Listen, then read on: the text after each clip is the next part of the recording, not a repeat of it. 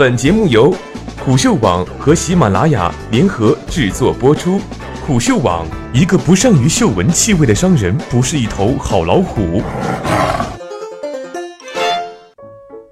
余承东为何会被传转岗？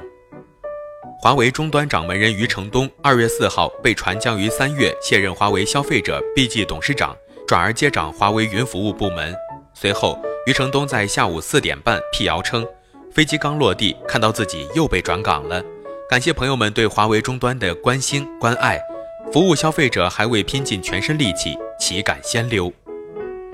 事情的起因是上午十一点半，微博认证账号“手机中国联盟官博”发微博称。独家，余承东将于三月卸任华为终端董事长，梁华接任。极微网得到独家消息，华为终端董事长余承东将于今年三月卸任，梁华将接任。余承东接下来将负责华为的云服务部门。官方资料显示，梁华出生于一九六四年，一九九五年加入华为，历任公司供应链总裁、公司 CFO、流程与 IT 管理部总裁。全球技术服务部总裁、首席供应官、审计委员会主任等职务。认证为老咬吧创始人、手机中国联盟秘书长的老咬转发上面的微博称，这篇新闻稿及微网扣了几天，还是发了。随后有网友不停的辟谣，称我天天在老于身边都没听说，是不是任老板告诉你的？也有 HW 前 HR 辟谣，假消息，别扯淡了。最后，余承东亲自辟谣，他还回复了一位向他确认消息的互联网人士三个字：假消息。但老咬似乎笃定他们拿到的消息的真实性。先是手机中国联盟官博转发称，魅族辟谣过杨浙加盟，乐视辟谣过冯姓离职，后来怎么样？言外之意是辟谣只是拖延事实的宣布时间而已。后来老姚也说，真还是假，多说无益，等着看就是。纸句来潮，空穴来风，想必传言皆有因。余承东自2011年接掌华为消费者 BG 以来，带领华为从一个手机领域的无名之辈一路狂奔。2016年以来，更是一直稳居全球第三大手机品牌。余承东算是立下了汗马功劳。尤其是过去的三年，每年的智能终端业务是华为财务报表中最抢眼的一块。2017年的12月29号，华为宣布。预计二零一七年，华为全球智能手机出货量为一点五三亿部，全球市场份首次突破百分之十，稳居全球前三。尽管余承东有“余大嘴”的称号，但的确有两把刷子，能啃硬骨头、打硬仗，是华为难得的将才。